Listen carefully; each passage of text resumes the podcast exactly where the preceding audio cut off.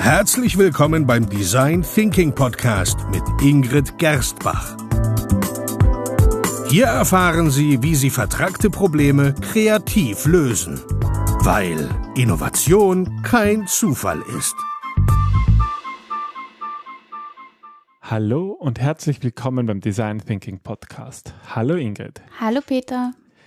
Wir haben heute die Folge Nummer 98 im Design Thinking Podcast und diesmal geht es um Einschränkungen.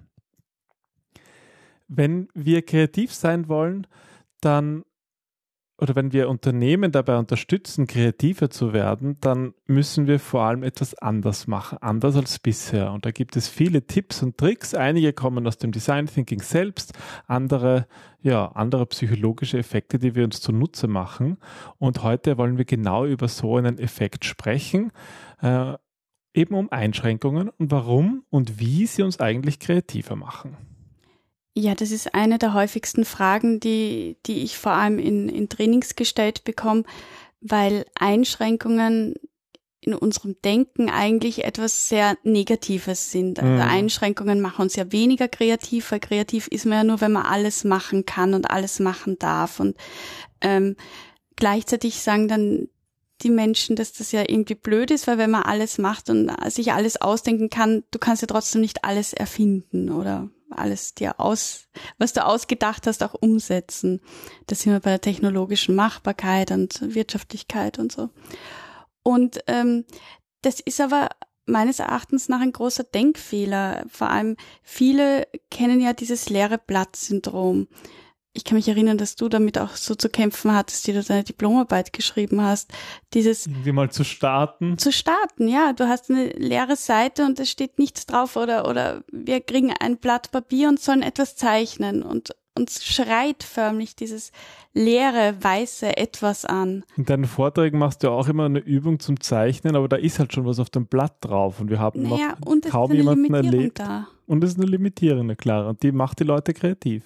Ja, weil sie vor allem dieses Denken beschränkt, dieses Ich kann nicht und weil also in den Vorträgen zum Beispiel haben die Leute nur 30 Sekunden Zeit und da haben sie keine Zeit zu denken, dass sie nicht können, sondern müssen sie einfach machen. Ja, weil 30 Sekunden sind nicht viel. Und allein diese Ansage, es sind jetzt 30 Sekunden, die bewirkt etwas bei uns allen. Genau, und darum geht's eigentlich. Also, dass, dass Einschränkungen uns nicht Möglichkeiten nehmen, sondern eigentlich ähm, die Kreativität sogar ausweitet. Sie nehmen die Qual der Wahl. Ja, und die Qual der Wahl ähm, hält uns im Grunde davon ab, zu beginnen. Ja, und da zeigen wir Ihnen ein paar Beispiele, ähm, welche erstaunlichen Ergebnisse Sie durch kreative Einschränkungen entstehen lassen können. Und wir zeigen Ihnen, wie Sie herausfinden können, wie Sie mit Einschränkungen Ihre eigene Kreativität und Produktivität fördern können. Hast du Beispiele für uns? Um ja, und zwar ein, ein sehr bekanntes, ähm, eine Geschichte von Ernest Hemingway. Angeblich ist er einmal mit Freunden in einem Lokal gesessen und sie haben gewettet, dass es unmöglich wäre, eine Geschichte zu schreiben, die aus nur sechs Wörtern bestehen würde. Eine ganze Geschichte. Eine ganze Geschichte. Aus sechs Wörtern. Und ähm, da geht es eigentlich darum, auch Mut zur Lücke zu beweisen und eine Geschichte zu erzählen, die vielleicht nicht alle Details für uns bereithält. Aber, aber eine Geschichte braucht ja trotzdem irgendwie äh, Charaktere und eine Beziehung zu den Charakteren. Das kann man in sechs äh, Worten doch gar nicht darstellen, oder?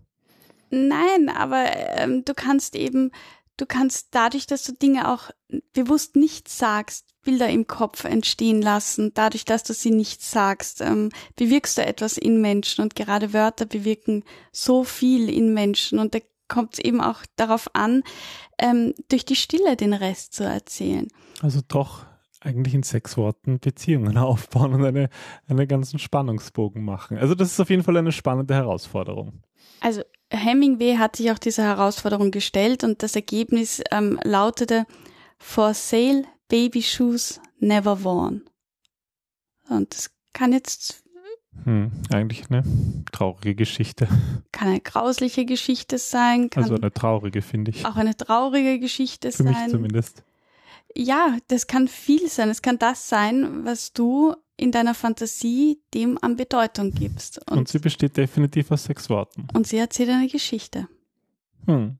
Also noch ein anderes Beispiel für in uns. In der Kürze liegt die Würze. Absolut. Ja, ähm, ich habe ein anderes Beispiel und zwar habe ich ähm, für die Recherche äh, für diesen Podcast habe ich ähm, ein bisschen herumgesucht und habe einen Michael Johansen getroffen oder getroffen gefunden, der gebrauchte Gegenstände in die Hand nimmt und daraus künstlerisch Projekte erstellt. Und ähm, was bei ihm so faszinierend ist, also wir werden ihn auch verlinken, ist, dass er nach Rahmen sucht, in denen er arbeiten kann.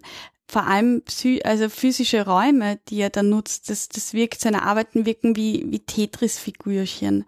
Er nutzt da eben einen Rahmen und aufgrund dessen erlaubt er sich nur innerhalb dieses Rahmens zu arbeiten.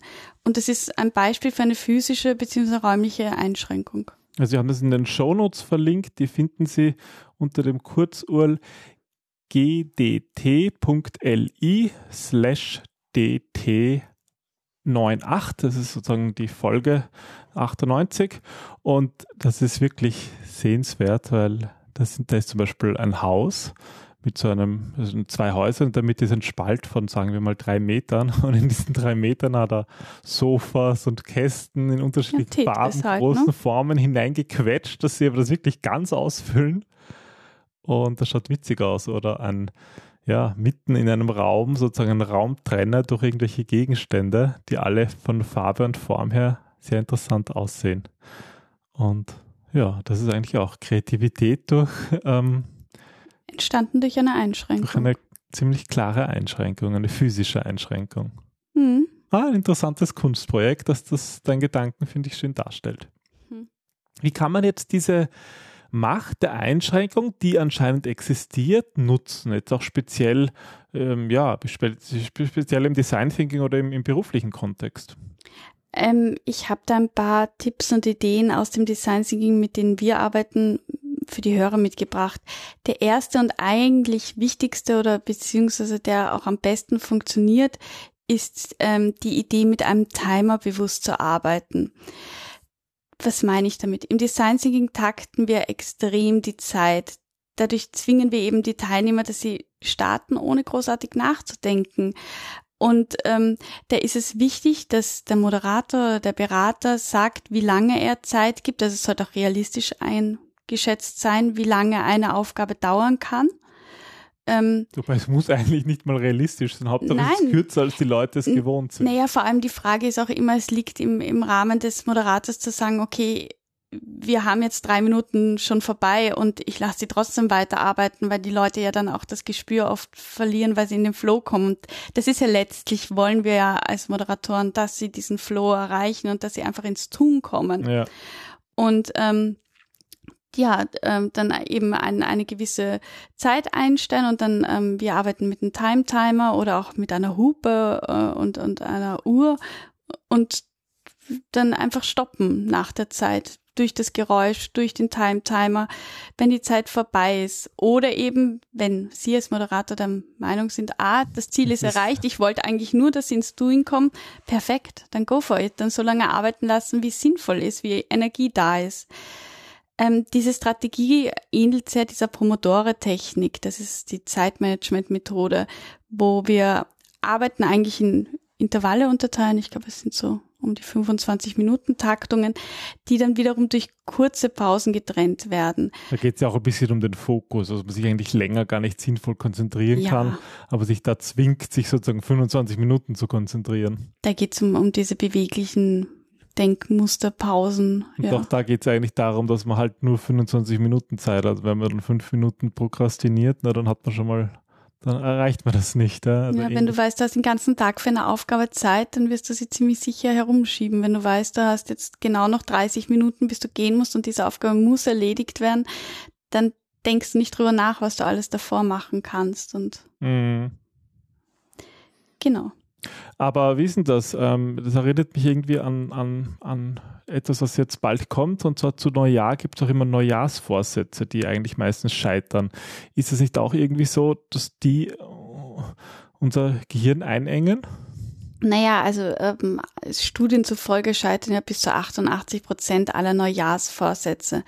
Und mitunter ich sage bewusst mitunter, ist es ein Grund, dass wir uns viel zu große Ziele vornehmen, die einfach nicht realistisch zu beschreiben. Die sind einfach so groß, das ist und, und so unspezifisch, das ist so abnehmen oder von 50 Kilo abnehmen innerhalb von zwei Monaten. Und da geht es eigentlich darum, dass wir ähm, diese Riesenaufgaben in, in Mini-Aufgaben unterteilen, die ganz einfach zu erreichen sind mhm. und dadurch uns auch schöne Glücksgefühle ermöglichen, weil, weil wir halt in diesen Modus kommen, dass die Ziele erreichbar sind und das motiviert wiederum und dann, ähm, ja. Also besser kleine Ziele und sich dadurch einschränken. Ja, und sich vor allem auf das Gesamtziel besser zu fokussieren dadurch. Ja, ich meine, das erinnert mich auch ein bisschen so an das Thema Multitasking. Ähm, da haben wir auch schon öfters, ähm, äh, du hast schon öfters darüber gebloggt und ich glaube, wir hatten auch eine Podcast-Episode zu dem Thema. Ähm, ist das nicht auch eine Einschränkung, die helfen kann? Ja, definitiv. Also ähm, meiner Meinung nach funktioniert ja Multitasking wirklich nur auf dem Papier oder in Gedanken von Menschen, aber selten, dass das wirklich gut auch über einen längeren Zeitraum bei einer Person funktionieren kann. Und ähm, das ist eben, weil wir zu viel Energie auf zu viele unterschiedliche Dinge lenken und viel, viel produktiver ist es, wenn wir uns auf einzelne Themen, auf einzelne Tasks beschränken. Und das funktioniert eigentlich beim Arbeiten ganz gut, indem man zum Beispiel nur ein Browserfenster offen hat, wenn man arbeitet. Dadurch dadurch zwingst du dich ganz bewusst, dass du dich nur dieser einen Sache, an der du gerade arbeitest, voll und ganz widmest. Mhm. Also auch dieses Fokus auf eine Einzelaufgabe kann dazu helfen, dass wir kreativer sind. Mhm. Übrigens, wenn Sie das Thema Multitasking mehr interessiert, da gibt es einen lesenswerten Artikel von dir aus dem November, warum Multitasking uns blöder macht als der Konsum von Marihuana. Mhm. Ein interessanter Titel, wer mehr wissen will. Ähm, einfach auf gdt.li slash Marihuana. Man beachte Peters Kurzurl. das ist unser ganz neues Kurzurl-Service. GDT steht übrigens für Gerstbach Design Thinking.li. Ja, ja. Gut, also die Einzelaufgaben ist ein, wieder ein Beispiel von Einschränkungen. Mhm. Ähm, das heißt, wir hatten jetzt sozusagen Einschränkungen vom, von der Zeit, Einschränkungen der Aufgabe und ähm, gibt es auch andere Einschränkungen noch? Ja, es gibt Einschränkungen im, im Sinne von, wie viele Teammitglieder lade ich zu einem Meeting oder zu einem Arbeitstreffen ein. Da gibt es ja die nette Zwei-Pizza-Regel von ähm, Jim Bezos von Amazon. Jeff Bezos. Jeff, danke. Er besagt, dass wenn ein Team nicht mit zwei Pizzen versorgt werden kann, ist es einfach definitiv zu groß. Muss man sich das in amerikanischen Pizzen sehen. Genau, das ist wichtig dazu zu sagen, da geht es um die amerikanischen Riesenpizzen und da finde ich schon ähm, zwei Pizzen für ein Team, das müssen sehr hungrige Leute sein, weil, also ich sag normalerweise am besten sind fünf bis sechs Leute, weil sonst einfach die Entscheidungsbefugnis ähm, schwierig wird, der Entscheidungsweg und, und das ganze es artet dann einfach in Diskussionen aus. Deswegen finde ich diese Zwei-Pizzen-Regel sehr nett. Ähm, und das erinnert mich an einige von unseren Workshops, die wir so in letzter Zeit gemacht haben, wo es dann oft ist, naja, aber da ist wahrscheinlich der Vorstand dabei und wenn der Vorstand dabei ist, dann will der Bereichsleiter dabei sein und wenn der mhm. dabei ist, dann muss irgendwie sein anderer auch, mit dem versteht er sich aber nicht und dann muss noch irgendwie der, der vom, von dort und von dort und von dort und dann hat man plötzlich 37 Leute in einem Meeting sitzen, was begonnen hat mit acht Leuten. Ah, es waren letztes Mal 22. das ist irgendwie deprimierend. Nein, das ist nicht deprimierend, das ist dann für mich eine, eine Herausforderung Herausforderung. Was machen wir in diesem Fall? Kleingruppen, ganz klar. Da muss man halt auch dementsprechend viele ähm, Moderatoren oder interne Designsinker haben, die halt auch auf den Prozess achten und, und das Team noch besser durchmischen und eben schauen, dass der Bereichsleiter, der sich selber rein proklamiert hat, nicht unbedingt mit dem Vorstandsvorsitzenden in derselben Gruppe ist, sondern dass das halt dann wirklich gut durchmischt ist, so dass es eine schön heterogene Gruppe wird. Und auch die sollte vielleicht dann sogar nur mit einer halben amerikanischen Pizza versorgt werden. Das müssten wir mal ausprobieren. Oder gar nicht, da werden alle müde, glaube ich, von Pizza. Ja, Versucht es immer zu vermeiden. Symbolisch Pizzen, gedacht. Symbolisch gedacht. Die symbolische Zweit-Pizza-Team-Regel ist ja ganz witzig. Gut, zuletzt, ähm, was würdest du sagen, ist der, der wichtigste Tipp, ähm, für rund um Einschränkungen? Eigentlich, dass es darum geht, sich Fristen zu setzen. Und ich denke da vor allem ans Prototyping, wo dann oft kommt, na ja, die Idee ist noch nicht gut genug oder ähm, ich mhm. muss da noch ein bisschen was basteln. Da ist es wirklich in erster Linie das Ziel, ein Gefühl dafür zu bekommen, wie gut ein Konzept im Außen ankommt. Und ähm, man kann sich auch bei der Beta-Version auf wenige Schlüsselfunktionen konzentrieren und diese einzeln mal testen. Also, dass man irgendwie mit einem Mockup rausgeht, wo vielleicht nur ähm, die, die benutzerdefinierte Schaltfläche sichtbar ist. Und, und beim zweiten sieht Fokus man halt, auf das Wesentliche. Ja, wo es einfach, wo man einfach die Schlüsselelemente ausprobieren kann und überlegt, was funktioniert und dann kann man sie noch immer kombinieren und schauen und funktionieren die auch in Kombination.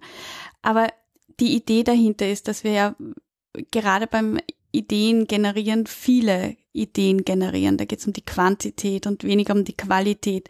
Das bedeutet aber natürlich auch, dass viele Ideen einfach nur als Sprungbrett dienen für die wirklich guten Ideen und dass viele, viele, viele Ideen Mist sind. Mhm. Und die werden aussortiert und die werden auch beim Prototyping aussortiert. Das heißt, von zehn Ideen werden wahrscheinlich nur eins bis maximal drei, vier funktionieren. Und wenn wir dann die, die Zeit begrenzen, ähm, dann erkennen wir auch viel schneller, ob eine Idee funktioniert und dadurch können wir dann wiederum mehr Ideen ausprobieren, ähm, assoziieren mehr in unserem Hirn, kommen auf noch bessere Ideen und geben dem Ganzen einfach mehr Erfolg. Das klingt gut. Das heißt, wir haben eigentlich unterschiedlichste Einschränkungen hinsichtlich der Zeit, das ist wohl eines der wichtigsten, aber auch hinsichtlich von Aufgaben oder dem Team, ja, oder in diesem Fall hinsichtlich von Ideen, welche die man umsetzt, sind tatsächlichen Prototypen. Mhm. Super. Na, das klingt ja toll. Das war Folge Nummer 98. Wir nähern uns zügig der 100. Ja, das ist deine zeitliche Einschränkung, mein Freund. Ja, da muss ich nämlich was vorbereiten, weil wir für die 100 ähm, habe ich mir stark vorgenommen, schon auch vom so aus, aus, aus Feedback von unseren Hörern mal eine Videopodcast-Episode zu machen. Und ich bin da zum ersten Mal so furchtbar entspannt, weil ich ja sonst jeden Podcast selber vorbereite und das ist der erste und einzige, den du mal machst und da kann ich mich mal zurücklehnen und passend zu den ah, Feiertagen. Für schauen, die, die diesen Podcast kommt. nicht aktuell hören, wir haben gerade ihn aufgenommen jetzt am, am 20. Dezember, wird morgen am 21. Dezember gesendet. Das heißt, wir wünschen Ihnen auch frohe Weihnachten, schöne Feiertage und wenn Sie es später hören, einen, einen guten Rutsch ins neue Jahr. Und spätestens im neuen Jahr gibt es dann die Folge 100 mit Video. Alles weitere gibt es auf unserer Webseite gerstbach-designthinking.com. Und ich habe noch einen, einen, Weihnachtswunsch an Sie. Wenn Sie im letzten Jahr zugehört haben und es Ihnen gefallen hat, dann würde ich mich wirklich freuen, wenn Sie unseren Podcast bewerben, zum Beispiel auf iTunes oder es einfach Freunden sagen. Auf iTunes können Sie Sternchen vergeben. Ähm, was Sie Freunden sagen, dürfen Sie sich selber überlegen. Aber wenn er Ihnen gefallen hat, gefällt er vielleicht auch Ihren Kollegen oder Bekannten. Und das würde uns wirklich freuen, weil ja, deswegen machen wir ihn, damit wir möglichst viele von Design Thinking begeistern können, weil wir finden, dass diese und viele weitere Tipps aus dieser Episode Ihnen hoffentlich helfen und ähm, Menschen kreativer machen. Und ich glaube, Kreativität in Unternehmen ist eines der ganz wichtigen Dinge, um erfolgreich zu sein. Ja, vor allem diesen Glauben wieder an sich selber zu gewinnen. Sie sind großartig, sie sind kreativ und wer das Gegenteil behauptet, der lügt. Ganz genau. Gut. Also dann bis zum bis nächsten Mal. Bis zum nächsten Mal. Tschüss. Tschüss.